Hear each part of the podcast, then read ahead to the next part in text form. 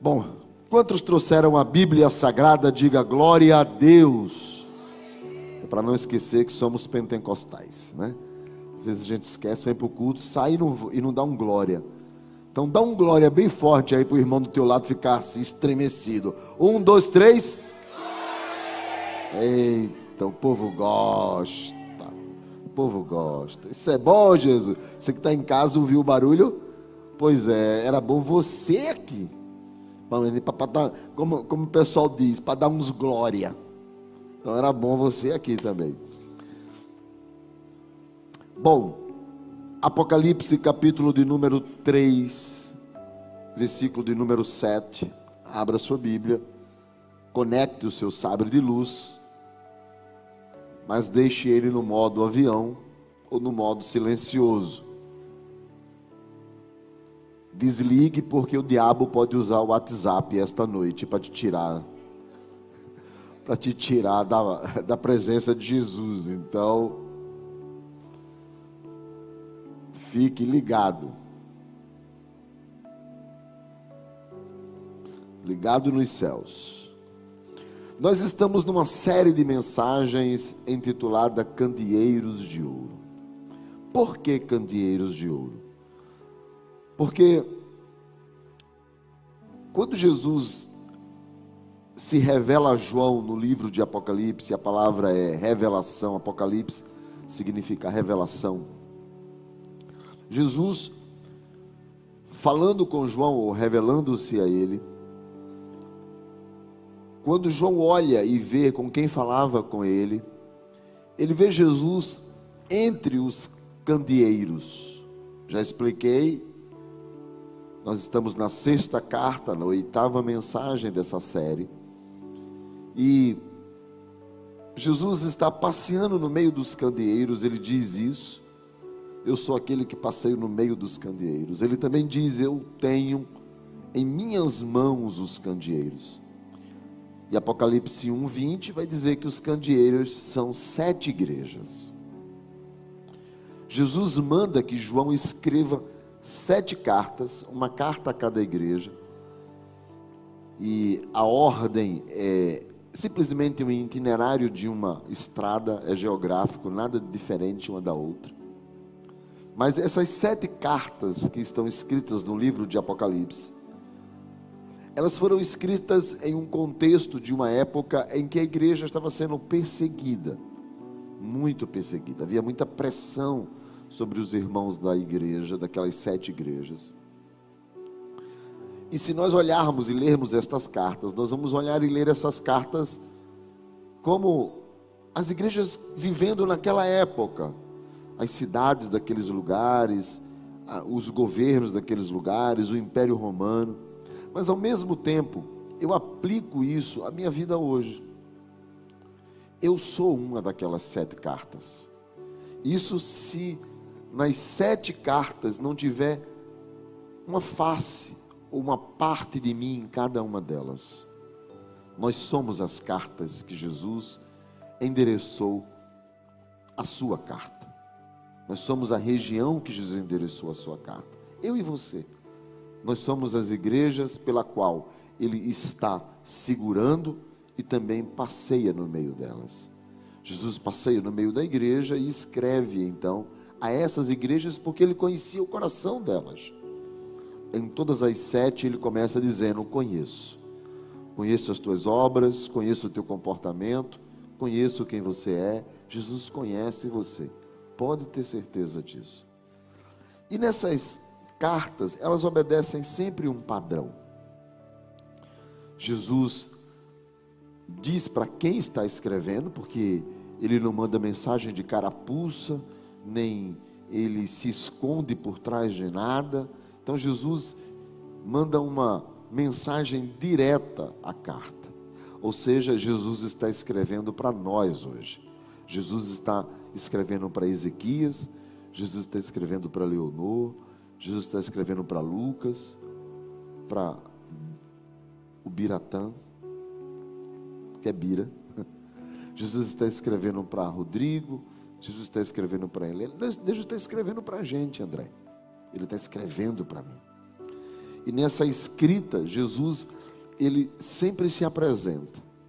Ele diz: Diz aquele. Quem é aquele? É aquele. Todas as apresentações das sete cartas, Jesus se apresenta com a necessidade da igreja. Então, para Éfeso, ele se apresenta de uma forma, para Esmirna de outra. É mais ou menos o seguinte: eu sou o que você precisa. Eu sou a sua resposta, eu sou a sua saída, eu sou a sua solução. Então Jesus sempre se apresenta dentro do contexto que a carta vai se desenvolver. E ele vai ou elogiar ou censurar.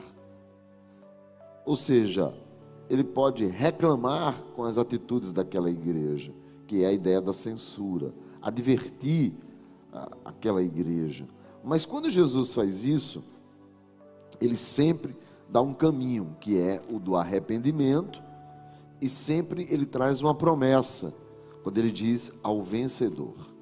E ele termina sempre dizendo: vê se você se toca, vê se acorda. Quem tem ouvidos, ouça o que o Espírito diz às igrejas. Ou seja, Jesus tem um padrão. Para Éfeso, para Éfeso, Jesus diz que ele tem que eles têm que voltar ao primeiro amor. Jesus cobra de Éfeso paixão.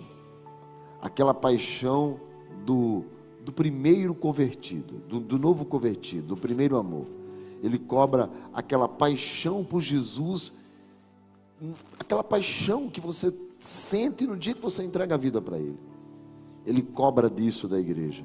Ele diz: Olha, a tua motivação precisa ser o amor por mim. Não pode ser outra coisa a não ser o amor por mim. Já na igreja de Esmirna, que ele manda também a carta, Jesus percebe que a igreja está sofrendo e ele levanta a igreja, encoraja a igreja e pede à igreja ânimo em meio ao sofrimento. Ou seja, você está sofrendo, mas Jesus pede que você tenha ânimo, mesmo levando pancada. Vai chegar a igreja de Pérgamo e Jesus pede para a igreja se posicionar. Na cidade de Pérgamo, Jesus disse que o trono de Satanás estava estabelecido lá fora e diz que lá fora da igreja, o mundo é literalmente jaz no maligno. E a igreja não pode ficar fazendo de conta que isso não está acontecendo. Ela precisa se posicionar. Assim como aqueles que defendem as trevas se posicionam, os que andam na luz também têm que se posicionar. Então eu sei o que eu creio, eu sei o que eu defendo, eu sei o que eu acredito. A, a família é formada por um homem, uma mulher e seus filhos. Então, eu, o que é que eu creio? O que é que eu defendo? O que é que eu acredito? Jesus cobra da igreja de Pérgamo uma posição. Jesus vai falar também com a igreja de Tiatira. E na igreja de Tiatira, Jesus diz: Olha, quanto Pérgamo o diabo estava do lado de fora, na igreja de Tiatira o diabo está do lado de dentro. Porque vocês seguem doutrinas de demônio o ensino de Satanás, vocês estão seguindo ele. Então vocês precisam se separar desse grupo e se santificar. E Jesus cobra santidade. Jesus cobra que eles, que as pessoas da igreja de Tiatira se santifiquem no Senhor. Aí Jesus chega à igreja de Sardes, que foi a carta de domingo passado, que Jesus diz assim: Olha, vocês estão convivendo com um monte de hipócritas dentro da igreja aquele povo de duas caras.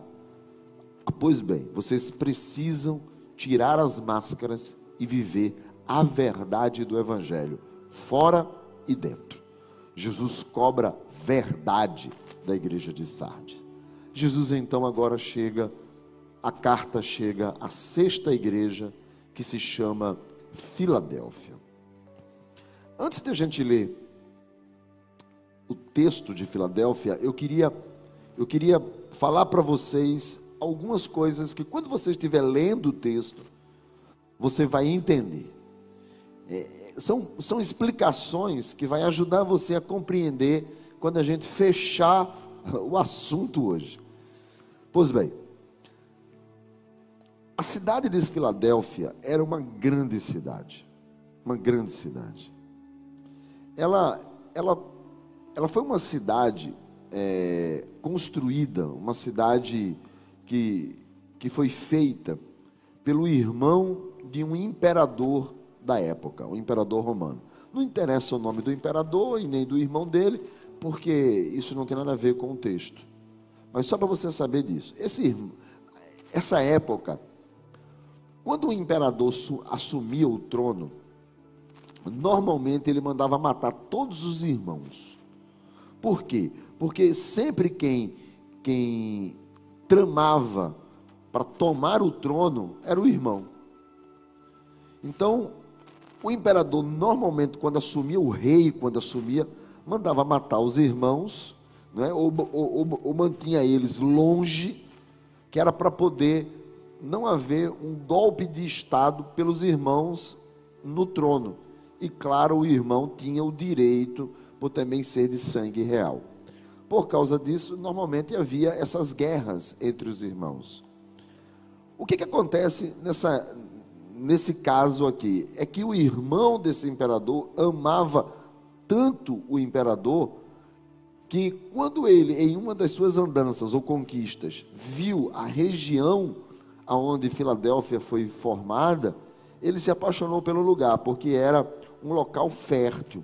Havia muitas montanhas bonitas, haviam riachos pelaquele lugar, e, e ele então constrói uma cidade em homenagem ao imperador. E ele dá o nome dessa cidade, o nome do imperador. Ele, ele homenageia o imperador, assim como Filipe, que tem a ver com Filipe, né? a cidade de Filipos, a carta aos filipenses, porque era a cidade de Filipe, né? que era na época um imperador. Então ele dá o nome, ele dá o nome dessa cidade a, ao imperador, ao seu irmão. E, e, e, e essa cidade tem grande investimento. Assim, eles investem muito nessa cidade porque tornou-se um símbolo de amizade entre o irmão e o imperador. E eles passaram a ter uma relação assim muito bonita, ao ponto que era invejável essa relação de amizade do irmão e do imperador. Passaram-se, esse imperador morre, seu irmão também morre, a cidade continua, mas no ano 17 depois de Cristo, 17 anos depois de Cristo ter, ter nascido, é, é, é no ano 17, essa cidade sofre um terremoto. E esse terremoto nessa cidade coloca toda a beleza da cidade abaixo. Transforma em ruínas aquela cidade. Mas essa história, ela era uma história tão conhecida no império que Roma decidiu reconstruir a cidade. Roma colocou muito dinheiro nessa cidade. Mandou fazer muitos teatros, mandou fazer muitas arenas, mandou fazer muitos palácios. Havia muitos templos a deuses da época e havia um gigantesco templo ao imperador, porque havia na época a ideia de que o imperador era um deus e era preciso ser adorado. E havia ele manda fazer ali muitos templos ao imperador. A cidade, a partir do ano 17, começa a construção e só vem terminar por volta do ano 90. Observe que é tempo para caramba, quase 70 anos, né? ou mais de 70 anos. E, e esse período todo, Roma investindo na cidade. Por quê? Porque essa cidade tornou-se um símbolo, como eles chamavam, Filadélfia. E Filadélfia era significa amor fraternal, amor entre irmãos. E a história do amor entre irmãos tornou-se uma história tão conhecida que Roma olhava para Filadélfia como sendo a pérola dos romanos, o paraíso dos romanos. A cidade tinha umas muralhas muito bonitas, muito bem trabalhadas, e havia muitas marcas dos símbolos romanos nas cidades. As portas todas tinham brasão, tudo era marcado, as colunas da cidade, tudo eram marcado com os símbolos do Império Romano. A cidade tornou-se uma cidade imponente, uma cidade, sabe, daquelas assim que todo mundo queria visitar, porque Filadélfia representava uma história dos romanos pelas quais eles tinham um grande apreço. Bom, outra informação que eu queria que você soubesse é que o texto vai dizer que havia ali sinagoga de Satanás. Versículo de número 9 diz assim: Eu farei que alguns dos que são da sinagoga de Satanás. Então ele diz que ali havia uma sinagoga de Satanás. O que é essa expressão sinagoga de Satanás? Para a gente entender primeiro sobre sinagoga, é o seguinte: Israel nunca aceitou, nunca aceitou como religião outros deuses além do Senhor. O povo, na verdade, muitas vezes substituía Deus por Baal. Mas o império em si, principalmente a partir dos chamados 400 anos de silêncio, que quer dizer que quando Israel foi levado cativo para a Babilônia, aquela ideia de rei, o rei de Judá e o rei de Israel se acaba, porque lá na Babilônia todo mundo é escravo. Quando Israel volta, ele volta como uma nação arrebentada pelo período que ele passou no cativeiro, os 70 anos de cativeiro. Porém, nesse período dos 70 anos de cativeiro, quando eles voltam, eles voltam sobre o governo de um imperador. Então Israel não tinha rei. E ficaram 400 anos, alguns casos colocando reis só de fachada. Mas Israel lembrou-se que eles foram levados como escravos cativos por causa da idolatria. No exílio, Israel aprendeu que a idolatria destruiu eles. Então, quando eles voltam do exílio, você percebe que não há mais esse sentimento de idolatria. Há de corrupção, há de brigas de poder, há de muitas outras coisas desse período dos 400 anos de silêncio. Agora, quando você chega no período de Jesus, você vê Israel defendendo uma só religião, que era a religião do judaísmo, que eram os judeus, que era o templo que tinha sido construído por Herodes. Israel tinha um só Deus. Por volta do ano 70, Jesus morre, vamos fazer conta aí, por volta do ano 33. Por volta do ano 70, o imperador manda que Israel também adore aos seus deuses. Israel discorda, ele não aceita isso. O imperador então manda que façam sacrifícios a outros deuses, a Zeus e a outros deuses dentro do templo de Israel. Com isso, se desenvolve uma rebelião. Essa rebelião se torna muito forte. Israel começa a brigar com os exércitos romanos. O imperador manda que mais exércitos vá a Israel e manda que um general acabe com a rebelião. Se chama Tito, o nome do general. E o general vai, e ele não somente vai acabar com a reunião, mas ele vai destruir Israel. Ele não vai deixar pedra sobre pedra. O templo ele manda queimar. É quando Jesus profetiza em Mateus capítulo de número 24, dizendo que Israel, é, naquela época, as mulheres, é, as mulheres deviam pedir para não terem filhos ou engravidarem.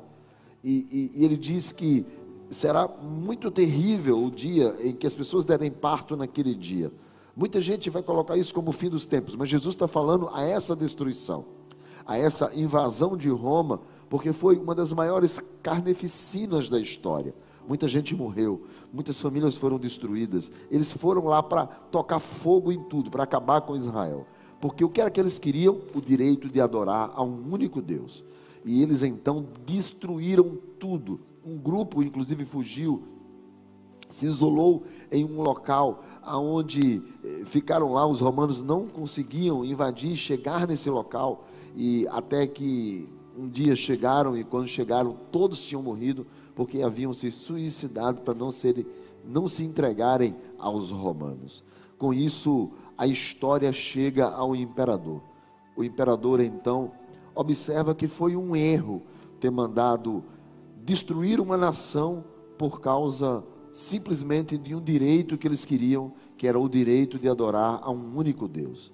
Nesse momento, nessa invasão, nessa destruição de Jerusalém, tantos cristãos que moravam lá se espalham pelo mundo, assim como também os judeus que estavam lá se espalham pelo mundo. os judeus chegam em vários lugares e começam a estabelecer sinagogas. Já havia a ideia das sinagogas, porque quando os judeus é, foram levados para a Babilônia, muitos já naquela época já tinham sumido, já começavam a realizar seus cultos em lugares onde mais tarde eles vão chamar esse lugar de sinagogue, lugar do Senhor. Como eles então não podiam adorar no templo, eles adoravam no lugar do Senhor, aonde eles liam a palavra de Deus. E as sinagogas foram se espalhando por toda a região. Quando houve a carneficina do ano 70, o imperador estabelece então uma lei. E a lei é: você, é, ninguém, absolutamente ninguém, pode adorar outro Deus que não os deuses do império, exceto os judeus. Os judeus vão poder adorar o Deus dele. Estabeleceu-se uma lei, a lei da isenção, onde essa lei isentava os judeus de adorar os deuses de Roma em qualquer lugar do mundo. Somente os judeus receberam esse direito, ninguém mais. Mas o que é que os judeus começaram a fazer?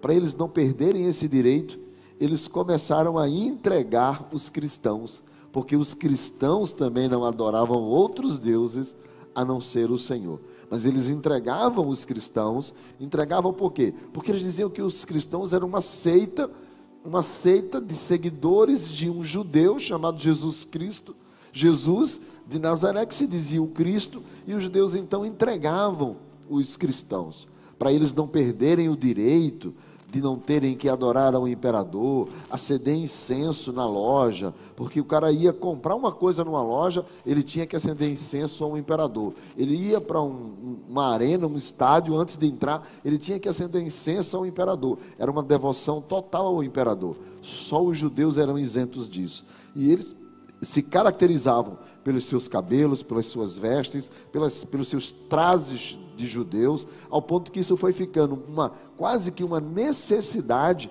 essa aparência judia, para que, que ele não pudesse adorar o imperador. Muitos começaram a ir para se converter ao judaísmo, a entrar nas sinagogas, para poderem se isentar de algumas exigências do império. Então esses judeus começavam a entregar os cristãos e os cristãos eram levados aos tribunais e nos tribunais eles precisavam dizer se serviam a Cristo ou se serviam a César.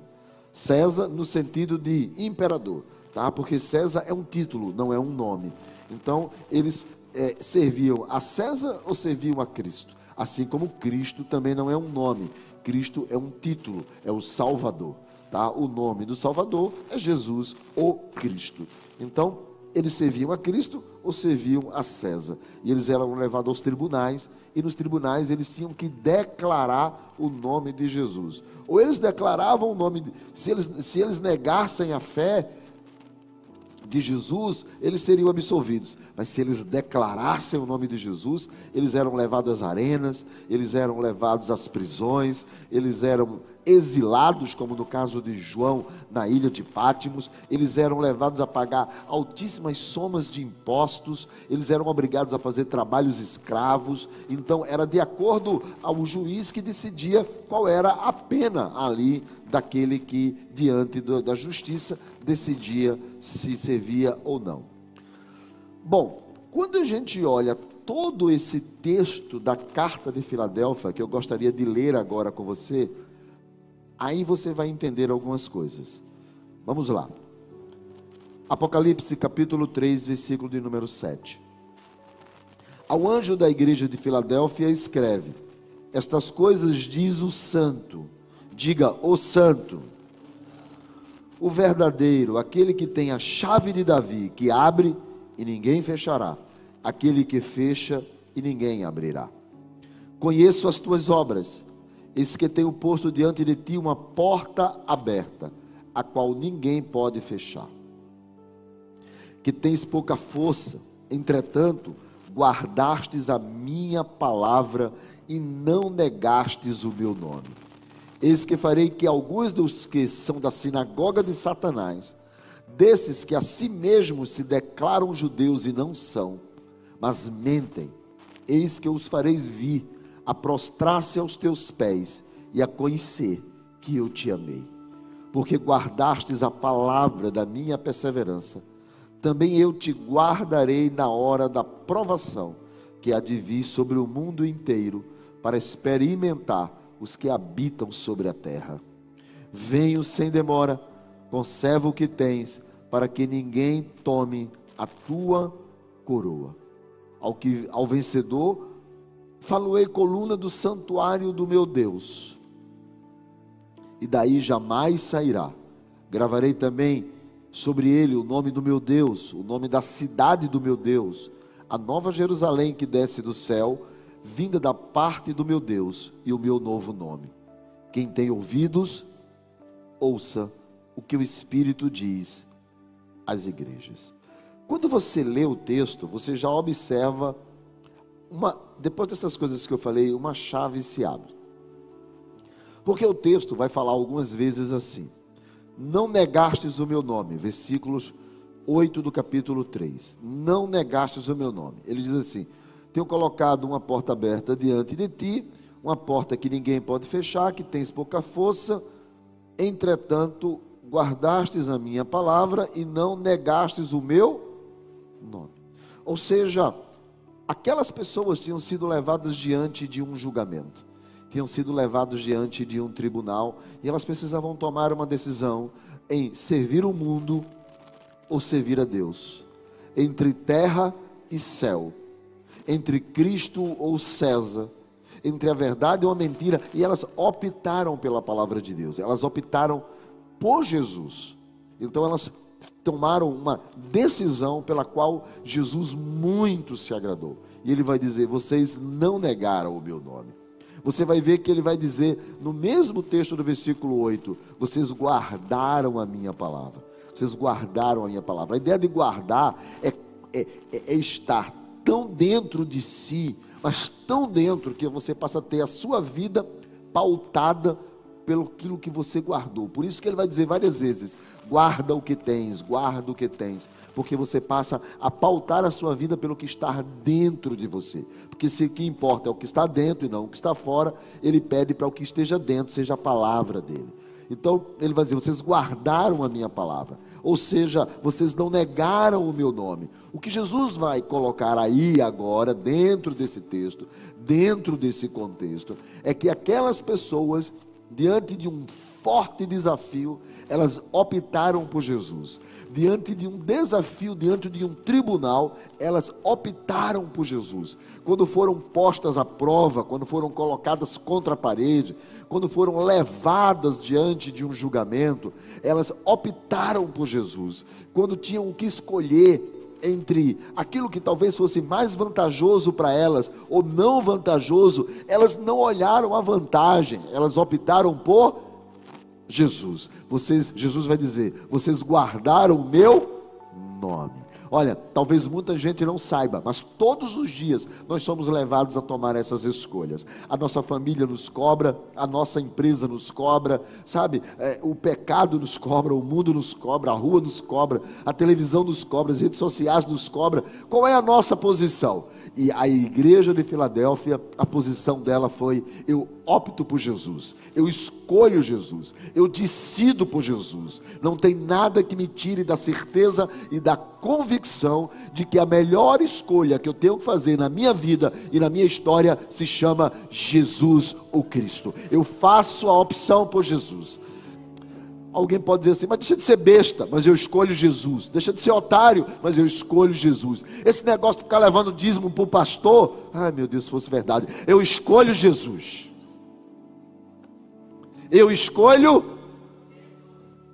Jesus olha isso na igreja de Filadélfia, a escolha que ela fez. Eu não neguei o meu nome, eu escolho Jesus. Mas mesmo assim, tem uma outra coisa que Jesus observou naquela igreja. Olha o que, é que o texto diz. Tenho posto diante de ti uma porta aberta a qual ninguém pode fechar. Tens pouca força. Tens pouca força. Eu não entendo direito essa pouca força. Porque ela não é muito clara, ela não, não, não explica muito bem essa história de pouca força. Poderia ser que a igreja fosse uma pequena igreja diante daquela cidade. Sabe a cidade que eu contei na história toda, no início? Agora, imagine uma, uma verdadeira metrópole, uma verdadeira Manhattan, nos Estados Unidos, em uma comunidadezinha pequenininha que se reúne num apartamento, uma igreja. Sabe, o tamanho da igreja talvez fosse insignificante. E quando eles olhavam para aquela dimensão daquelas coisas todas ali em volta, ele falava assim: cara, a gente é pequeno diante de tudo isso. A gente é pequeno diante do império, a gente é pequeno diante do que está acontecendo, a gente é pequeno diante dos poderosos, a gente é tão. E, e de repente eles, eles olhavam para eles e viam assim: o fato é, nós temos pouca força. Eu não sei se essa ideia de pouca força era falta de pessoas influentes dentro da igreja. Porque, por exemplo, diferente da igreja de Éfeso, ou diferente da igreja de Pérgamo, e até mesmo de Tiatira, a gente percebe que dentro da igreja tinha gente influente. Tinha políticos, tinha é, é, é, é líderes tinha, é, da cidade, tinha pessoas ligadas ao Império Romano, tinha pessoas que tinham uma influência social e uma influência política na cidade. A gente percebe que haviam cristãos em algumas outras igrejas que tinham condição financeira muito forte. Tem a própria igreja, de, uma, uma das sete igrejas, vai dizer assim: Nós somos ricos. Jesus fala: Não, vocês não são, vocês são pobres. Porque vocês medem riqueza por dinheiro, mas eu meço riqueza de outra forma. Ou seja, quando a igreja diz, no caso que é a próxima carta, que é Laodiceia, nós somos ricos, é porque tinha pessoas dentro da igreja que eram poderosas. Você olha para a igreja de Filadélfia e talvez você não enxergue essas pessoas. Era uma igreja que não tinha poderosos dentro dela. Então, de repente, como não tinha essas pessoas, elas poderiam se achar fracas, não é? Não sei, o texto não é claro. Diz talvez que, que talvez o descrédito do cristianismo, porque como por exemplo, na própria em algumas outras igrejas como Sardes, Tiatira, haviam sinagogas gigantescas, mas haviam igrejas cristãs gigantescas. No caso de Filadélfia, nas escavações arqueológicas, não foi achado nenhuma igreja gigantesca lá. Não havia nada que lembrasse naquele lugar que ali houve uma igreja cristã, diferente de Éfeso, de Tiatira, de Sardes, não é? que, que nas ruínas encontraram ruínas de igrejas cristãs. Mas em Filadélfia não havia, não há ruínas de igrejas cristãs. Então talvez a igreja se sentisse fraca, acuada, pequena, ao ponto de que não dá nem para, sabe, era uma igreja que não, não dava para chegar assim no meio do trabalho e dizer assim: você é crente, sou crente. É porque eles eram tão insignificantes, mas tão insignificantes que todo mundo se sentia acuado. E talvez seja isso que Jesus tenha dito pouca força. Mas quando eu estava vendo, lendo sobre isso, e as pessoas colocando essas coisas, lendo, sabe, dicionários, as pessoas colocando essas coisas, eu já me lembrei de outra coisa. Eu me lembrei que houve épocas na minha vida em que eu, por mais que eu tivesse conhecimento de Jesus e não negasse o seu nome, eu me sentia fraco. Jesus, Jesus vai dizer: tens pouca força. A fase da nossa vida que nós temos pouca força. A fase da nossa vida que a gente fica fraco não é fraco na fé, não sei se você está dando para entender. Porque tem fases na minha vida que eu tenho certeza que Jesus é o Senhor e eu estou convicto de que Ele é o meu Salvador, mas eu estou fraco. E eu não estou fraco para pecar, eu estou fraco para crer, eu estou fraco para continuar caminhando. Eu estou fraco porque eu fico sem ânimo para vir para a igreja.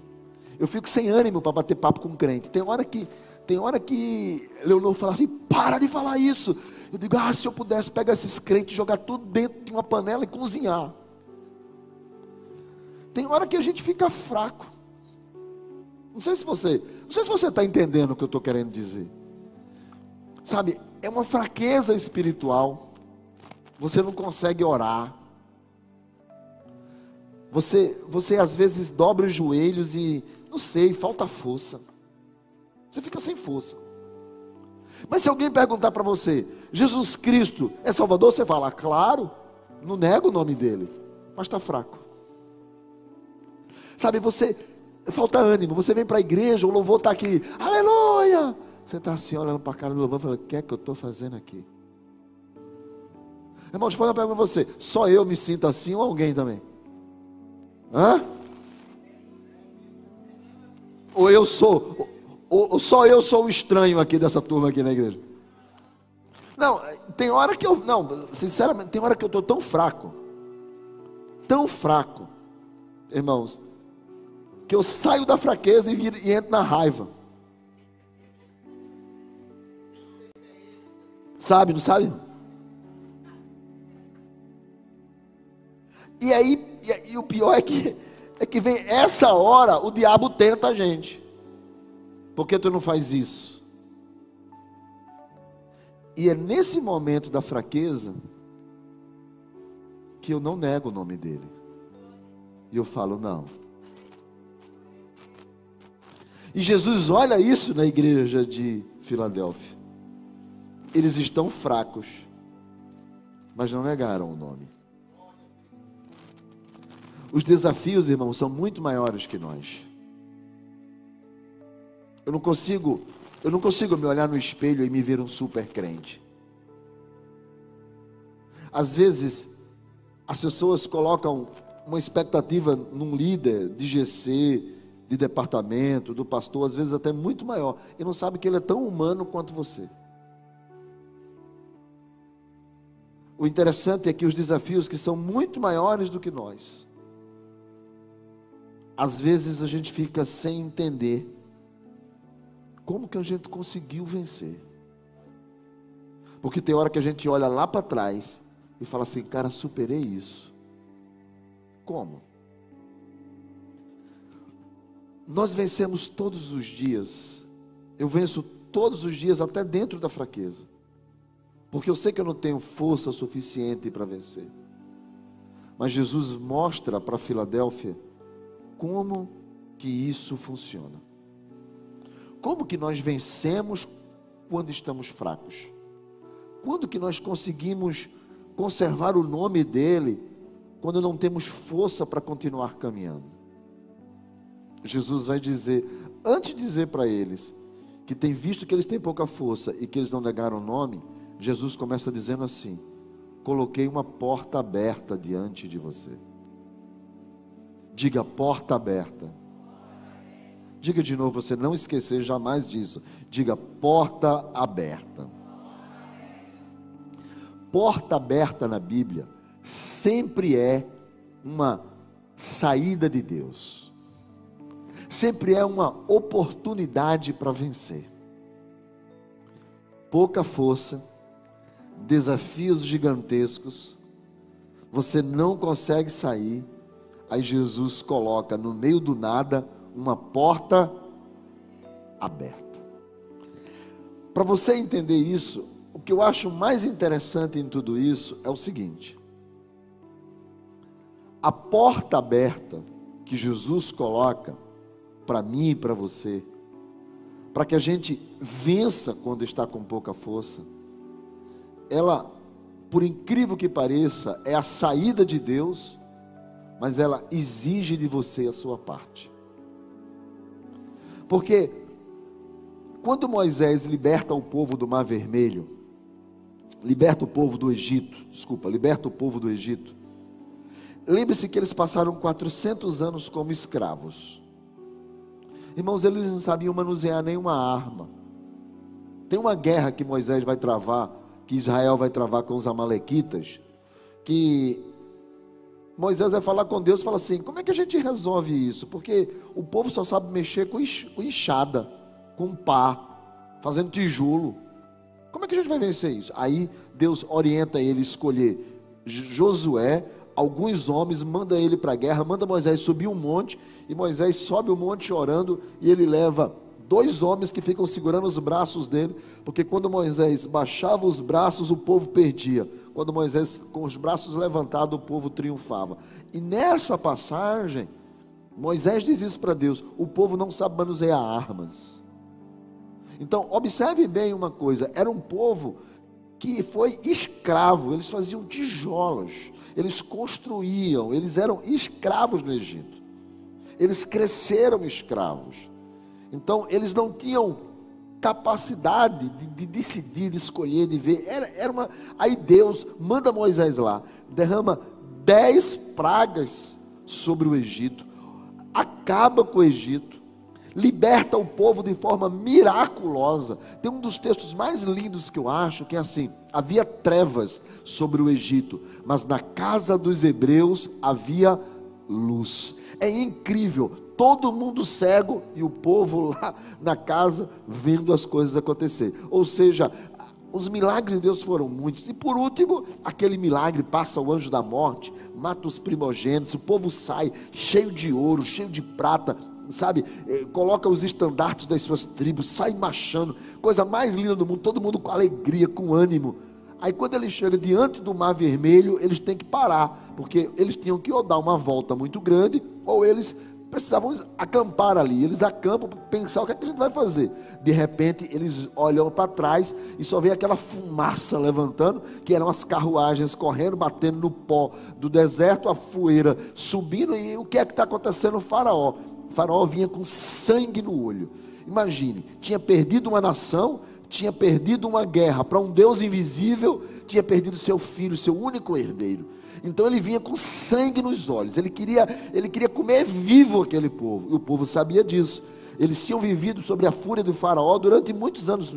A vida deles estava debaixo da fúria de faraó. E eles chegam, então começam a gritar. E aí, agora observe. Depois de Deus ter libertado eles de forma sobrenatural lá no Egito, eles entram em estágio de fraqueza. Ser fraco não é porque a gente é pior do que outro. Mas eles entram num estágio de fraqueza. Eles olham para Moisés e dizem: e agora? Vamos morrer aqui. Ou seja, Deus faz tudo isso pela gente para a gente morrer aqui. E Moisés, em, também em seu estágio de fraqueza, vai orar ao Senhor. Falou: Senhor, e agora? O que é que o Senhor aprontou comigo? Me traz aqui para quê? Para ser humilhado? O que é que Deus disse para Moisés? O que é que você tem na mão?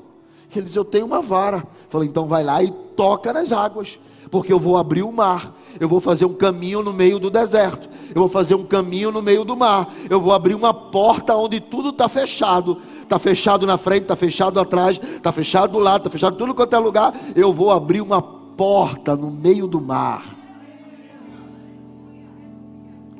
Aí Moisés bate com o cajado na água, abre. Agora olha o que é que Deus diz para Moisés: a porta está aberta tá. Diga ao povo que a porta está aberta, agora quem tem que entrar é você. Deus dá oportunidades, mas tu precisa acordar. Eu posso fazer, eu posso, eu posso, eu posso fazer aquilo que todo pastor gosta de fazer, que é fazer você participar da mensagem. Sim, eu, eu, eu, sei que tem gente que não gosta, eu sei que tem gente que não gosta, mas eu faço para te irritar mesmo. Você pode pegar no braço da pessoa que está do teu lado e dizer para ela: Deus está abrindo portas. Agora dá uma sacolejada nela e diz: Vê se tu entra.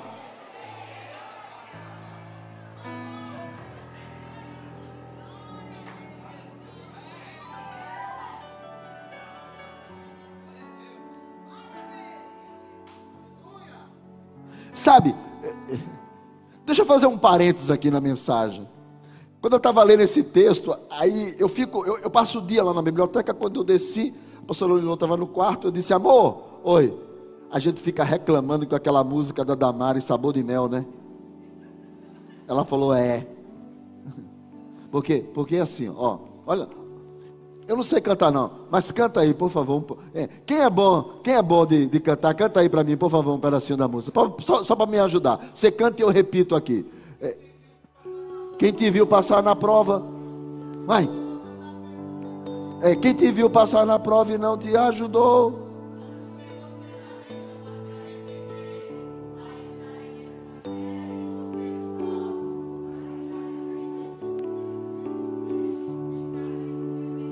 Você vai dizer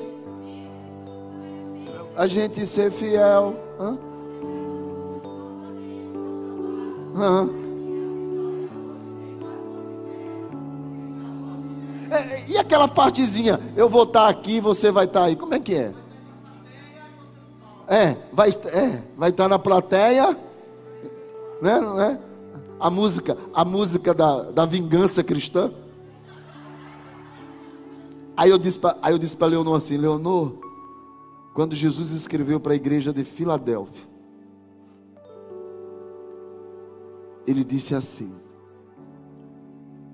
versículo de número 9: Tem algumas pessoas que são da sinagoga de Satanás. Eu já expliquei para você o que é a sinagoga de Satanás, né? Era aqueles judeus que entregavam os crentes, da sinagoga de Satanás. Eles se declaram a si mesmos judeus, que se declaram um povo de Deus. Eles não são. Eles mentem. Sabe o que eu farei? Eu vou trazer eles e vou prostrar eles aos pés de vocês.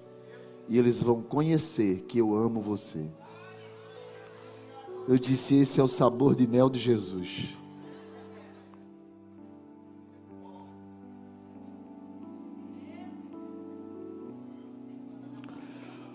Muitas das nossas lutas são provocadas por outras pessoas.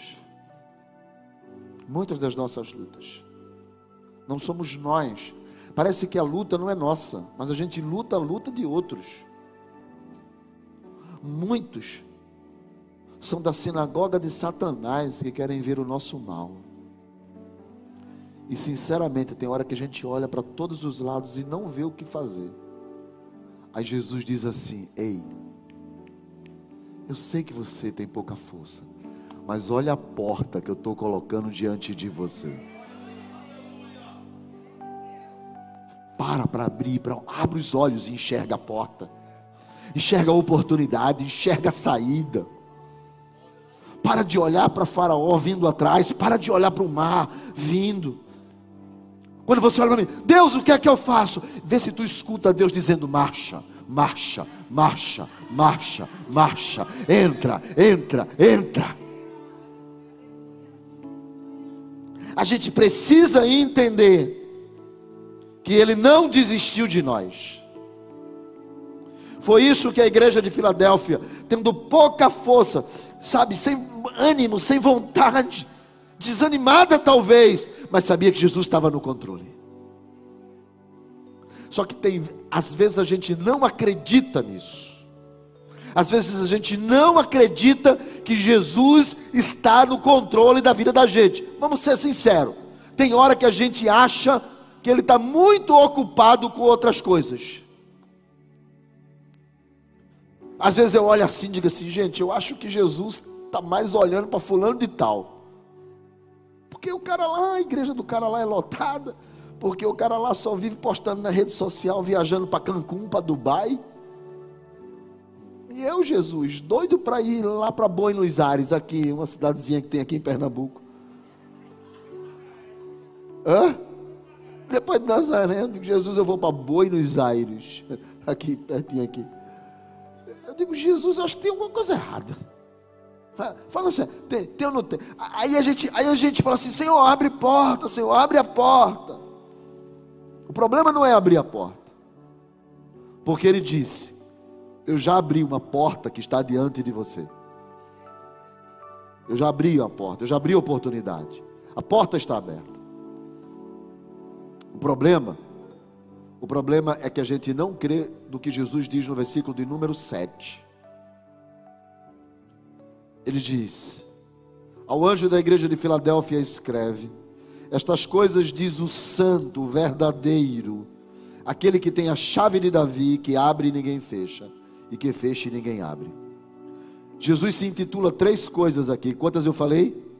Três. Primeiro, fala o santo. Para você saber, ele usa três expressões do Antigo Testamento. Primeiro, o santo. Sabe o que é que isso significa? Significa que Ele é o Deus único.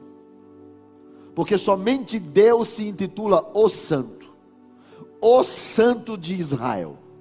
Não há outro semelhante a Ele, não há outro igual a Ele, não há outro maior que Ele, não há outro que seja superior a Ele. Ele é o Santo. Por isso que quando Isaías está no capítulo 6 do livro de Isaías, desanimado, fraco, triste, o rei Uzias havia acabado de morrer, ele vai para o santuário e lá ele está orando e ele tem uma visão. Ele vê os céus abertos, ele vê que o trono de Deus está lá e que o manto do trono está caindo sobre o local que ele está, e ele vê anjos que sobem e que descem, e, e, e que adoram, e que proclamam, e que dizem para ele, os, os, os serafins dizem para ele: Santo, Santo, Santo. É mais ou menos o seguinte: por que, que ele já não disse santo? É porque quando a gente quer falar em português que a coisa é muito grande, a gente diz assim: olha, Fulano mora numa casa, mas se o cara mora numa casa muito grande, ele não mora numa casa, ele mora num casarão. Estavam, uau! Como é que é? Rapaz, a casa do cara é um casarão. Então, a gente dimensiona na linguagem. Quando Isaías vê Deus, ele descobre na sua visão que não havia um outro igual a ele. Mas ele não poderia dizer que Deus era o santo, o santarrão. Porque não tem essa linguagem na, na, no hebraico. Então ele usa o que a linguagem do hebraico chama de triságio, que é mais ou menos o seguinte: para identificar, é mais ou menos o seguinte: o camarada vai falar sobre a casa, fala assim, rapaz, ele mora numa casa. Que casa? Para tu entender, é a casa. Falou três vezes casa. O que Isaías está dizendo é: não há outro, só ele é santo, santo e santo. Alguém pode ser santo, mas ninguém pode ser santo, santo e santo. Só Ele é poderoso, Senhor, o que controla, o que tudo está nas Suas mãos, nada foge da Sua visão. Ele tem o controle de todas as coisas. Ele controla a tua casa, Ele controla a tua vida, Ele controla a tua história, Ele controla teu destino, Ele controla teu futuro, Ele controla teus filhos, Ele controla teu casamento, Ele controla você. Ele é o Deus Santo. Aí Jesus se revela à igreja de Filadélfia. E diz: Sabe quem é está falando com vocês? Quem? O Santo. Não tem outro como eu. Não tem outro como eu. Está escrito, porque Deus é chamado também de o verdadeiro, porque ele não é homem nem filho do homem, para quê? Então ele era chamado no Antigo Testamento de o verdadeiro. Todas as vezes que alguém queria falar das promessas de Deus, dizia: O verdadeiro falou. Porque eu posso mentir, você pode mentir, mas o Deus a quem nós servimos não mente. Se ele falou, está falado. Se ele disse, está dito. Se ele decretou, está decretado. E ele é o verdadeiro. Aí Jesus disse para a igreja da Filadélfia: Eu sei que vocês têm pouca força, mas sabe quem está falando com vocês? O Santo e o verdadeiro. A igreja está meio ainda atordoada. Quem mesmo está falando comigo? Aí Jesus vai usar uma expressão do Antigo Testamento também. Eu sou aquele, para explicar melhor para vocês, que tem a chave de Davi, que abre e ninguém fecha, que fecha e ninguém abre. Davi foi um rei, não apenas um rei que escreveu salmos, não um rei que foi pastor de ovelhas, não um rei segundo o coração de Deus, mas Davi era um cara muito organizado. Muito organizado. Normalmente toda pessoa organizada é chata. Normalmente, normalmente. Toda pessoa organizada é chata, viu? Eu, a, a, às vezes alguém, a minha esposa chega e diz assim: Tu é muito chato. Eu digo: Não, eu sou organizado. Há uma diferença. Porque, você tem ideia, as meias da minha gaveta são separadas por cor, enroladas em uma proporção que eu uso primeiro essas para usar depois as outras. Não mexe na minha gaveta. As, as minhas camisas são organizadas por cor e por tempo de uso. Então não mexe nas minhas camisas. Aí ela vira para mim e fala assim: Tu é chato. Eu digo: Não, eu sou organizado. É diferente. Então toda pessoa chata é organizada. E Davi era um cara muito organizado. Alguém está se identificando comigo aí, amém? É que eu estou falando isso, eu estou olhando aqui pelo menos até a sexta ou sétima gaveta, é, cadeira, o pessoal está dizendo assim, é tu. eu, tem, tem, tem época que eu fico brigado com meus filhos dois, três dias. Porque eles tiram as coisas do lugar e não colocam de volta. E eu detesto quem pega as coisas e não coloca de volta. Pegou, coloca de volta. Eu fico irado. As minhas canetas, elas são todas organizadas por cor, por quantidade de tinta.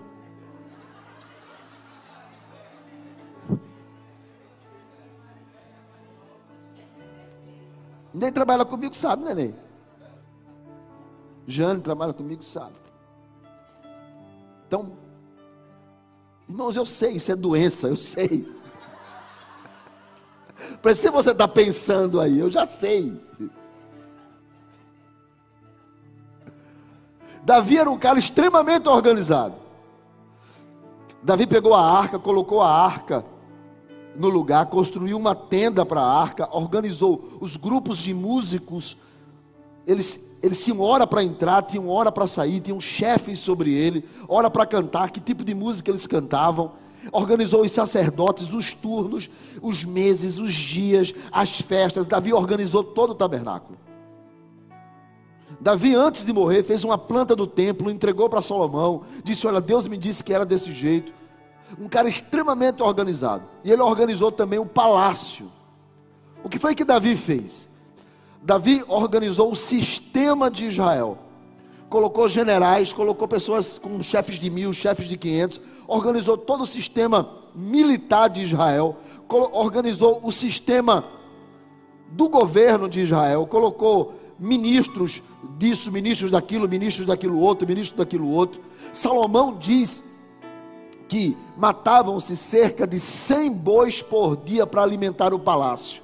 Aí muita gente diz assim, cara, é impossível, 100 bois, não, não tinha nem gente dentro do palácio para comer aquela quantidade de boi. Mas é porque eles nunca entenderam que a ideia de falar de palácio, ou casa de Davi, está falando de sistema de governo eram 100 bois para alimentar todo o sistema de governo em toda a nação de Israel, nas 12 tribos.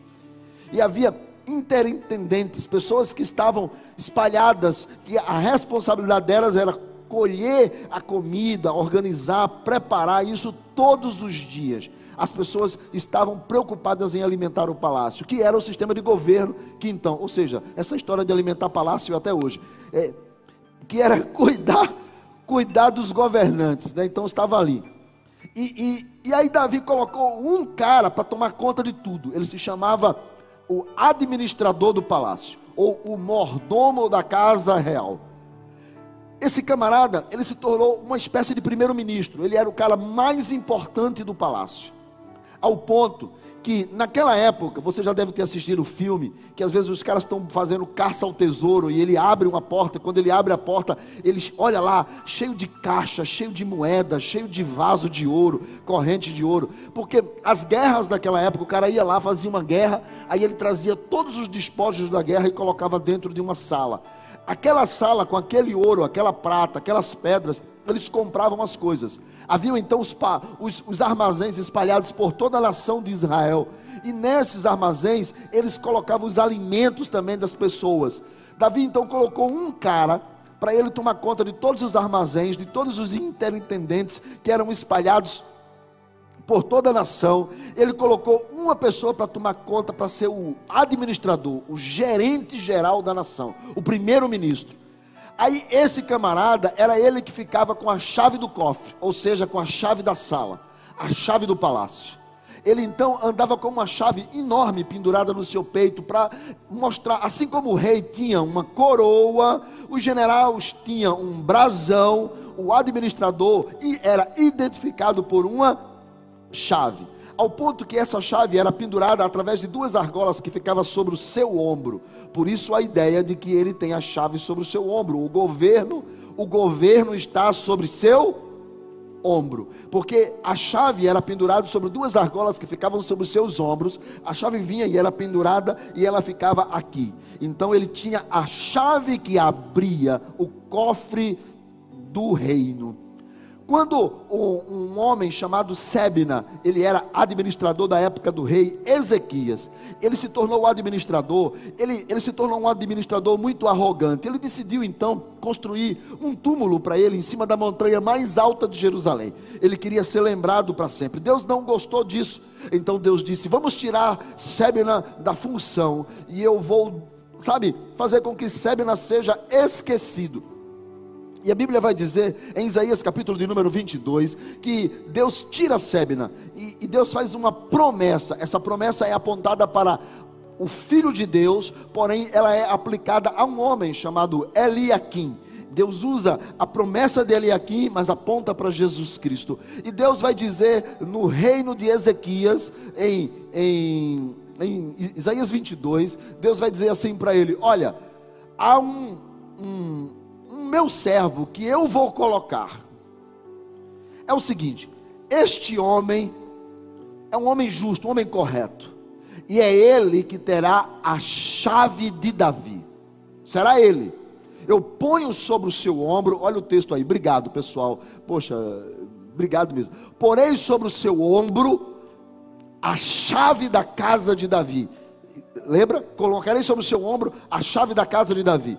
E este homem abrirá e ninguém fechará, e ele fechará e ninguém abrirá.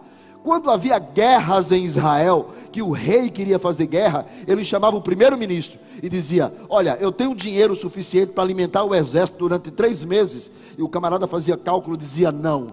Então o rei dizia assim: Volta aos exércitos, não terá guerra. Ou seja, quem decidia a guerra não era o rei, quem decidia a guerra era o quem tinha a chave da casa de Davi. Quando ele dizia, o, o, o, o homem da casa de Davi, olha, eu quero construir, eu quero construir aqui umas fontes Aí ele dizia: constrói a fonte. Pode construir, que a gente garante. A gente. Então este homem tinha autoridade. A ideia de trazer a chave sobre os seus ombros quer dizer autoridade. Ele sabe o que está dizendo. Se ele falou, está falado. Aí Jesus chega para a igreja de Filadélfia e diz assim para a igreja: Deixa eu falar uma coisa para vocês. Vocês não têm noção de quem eu sou. Eu sou o santo. Eu sou o verdadeiro. Eu sei que vocês têm pouca força. Eu sei que vocês são pequenininhos diante da cidade de Filadélfia. Eu sei que Filadélfia é muito maior do que vocês. E eu sei que vocês sabe, amam, me amam e, e guardam o meu nome. E eu sei que há momentos na vida de vocês que vocês olham para todos os lados e não sabem o que fazer. Ah, pois eu quero dizer uma coisa para vocês: eu coloquei uma porta aberta diante de vocês. Eu coloquei. Eu sei que vocês olham e falam assim: e agora o que é que eu faço? Eu coloquei uma porta aberta diante de vocês. Porque vocês, na hora mais difícil, vocês disseram: não, eu não posso me esquecer, eu sou crente. Então vocês guardaram o meu nome e porque vocês guardaram o meu nome, eu coloco uma porta aberta diante de vocês. Eu sei que tem gente que está lutando contra vocês, mas eu vou pegar essas pessoas e vou trazer elas aos pés de vocês e vou mostrar a essas pessoas que é vocês que eu amo, porque vocês guardaram o meu nome. Porque vocês decidiram que eu sou a pessoa mais importante na vida de vocês. E por isso, por causa disso, eu vou colocar uma porta aberta, uma porta bem grande aberta, a porta da oportunidade. Eu sei que vai precisar que você entre por ela, tenha coragem para entrar, tenha vontade para entrar, entre por essa porta. E você poderá dizer, Senhor, mas como pode ser verdade isso? E eu vou dizer para você: sabe quem é está falando com você? O pequenino rebanho, Lucas capítulo 12, versículo de número 32. O pequenino rebanho, foi Deus que decidiu dar o reino a vocês. Não foi vocês que escolheram, mas a graça decidiu salvar vocês. E sabe quem é que está falando? Não sei não. O santo, o verdadeiro, aquele que tem a chave de Davi, aquele que quando abre, ninguém fecha, mas se ele fechar, não tem capeta que abra. Deus tem colocado portas abertas aqui esta noite. Deus tem colocado portas abertas aqui esta noite. Deus tem construído caminho no meio do mar. Deus tem construído estradas no deserto. Xarabacandaraba sobre andarai. Pastor, e como é que eu sei disso? Deus só quer que você creia nele. Deus só quer que você creia nele. Deus só quer que você creia nele. E o lindo disso é que ele diz assim: Eu venho sem demora. Já fazem dois mil anos. E muita gente pensou que isso aqui era sobre arrebatamento. Não. Jesus está dizendo o seguinte: Eu coloquei uma porta aberta. E quando você não tiver forças, eu chego, eu venho sem demora. Eu venho sem demora. Porque eu não somente sou, eu não somente ponho a porta, eu também sou a porta. João capítulo de número 10, versículo de número 9. Jesus está falando sobre o lobo que vem para tomar as ovelhas. E todos os dias nós temos lobos em nosso encalço. Todos os dias nós temos lobos querendo devorar a gente, querendo que a gente naufrage e perca a fé.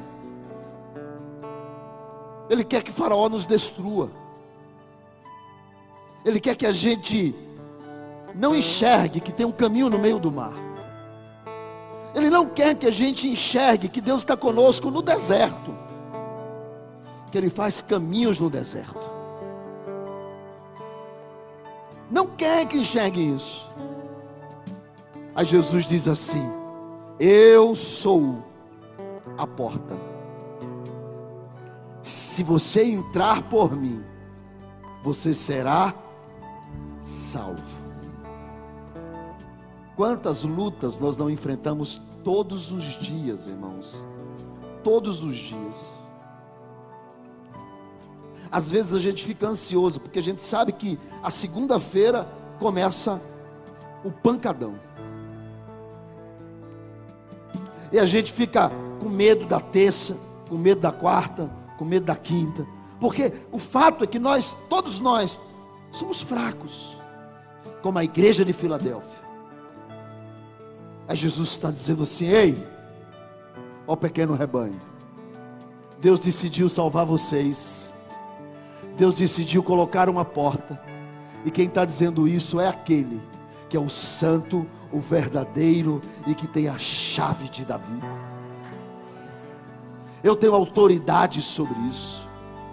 Mas a igreja de Filadélfia pode ter pensado assim: é porque o senhor não conhece o tamanho dessa cidade. O senhor não conhece a força de Filadélfia. O senhor não conhece as construções dos muros de Roma, as portas de Roma. E todo lugar tem um brasão dizendo propriedades de Roma. Quem nós somos? Aí Jesus disse para eles: Ô meu filho, versículo de número 12. 11. Venho sem demora. A única coisa que eu quero é que você conserve o que você já tem já tem. Não sei se você é um crentão. Mas se você crer em Jesus Cristo, Ele está dizendo nesta noite: Eu quero que você conserve o que você tem. Ele vai dizer lá no versículo de número 8: O que nós temos, nós somos fracos, mas eu sei, eu sei que tens pouca força. Eu sei que você tem pouca força, mas com esta pouca força você também não negou o meu nome. Então eu quero que você conserve isso daí. Não estou pedindo para você ser um super-homem da fé. Eu estou pedindo para você conservar o que você tem. E ele vai dizer: para que ninguém tire o melhor de Deus que está para chegar para que ninguém tire a sua coroa. Porque se você vencer ao vencedor, eu vou fazer com que você seja uma coluna no templo de Deus. Terremoto nenhum destrói você. E sabe o que é que eu vou fazer? Eu vou gravar o meu nome em você. Assim como Roma diz: Filadélfia é nossa, eu direi para o mundo: você é meu. Assim como Roma diz, essa cidade é uma pérola romana. Eu direi: você é a minha pérola, a menina dos meus olhos. Eu colocarei o meu nome em você. E colocarei o nome da cidade do meu Deus. Sabe a Nova Jerusalém? Ela é muito melhor do que Filadélfia. Muito melhor. E você fará parte dela essa Jerusalém que desce do céu, vinda da parte de Deus, só entrará nela quem tiver o título de cidadão dela. Pois bem, o pequeno rebanho que tem pouca força, eu vou colocar em vocês o meu nome. E quando vocês chegarem no céu, as portas serão abertas, porque ele vai carregar o meu nome. Se carregou o nome aqui, com pouca força guardou o meu nome, quando chegar lá, vai estar estampado em você o meu novo nome. Quem guarda aqui, recebe lá o nome do Cordeiro, para entrar pela cidade, pelas portas da frente.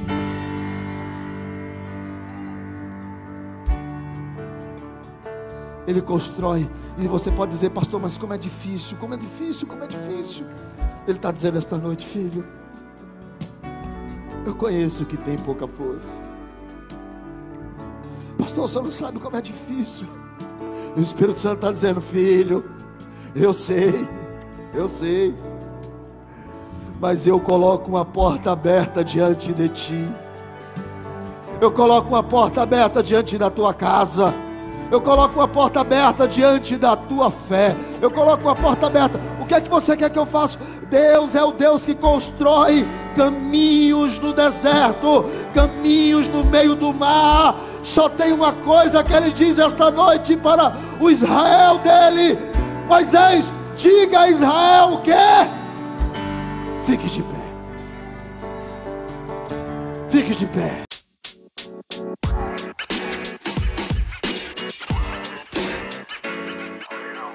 Caramba.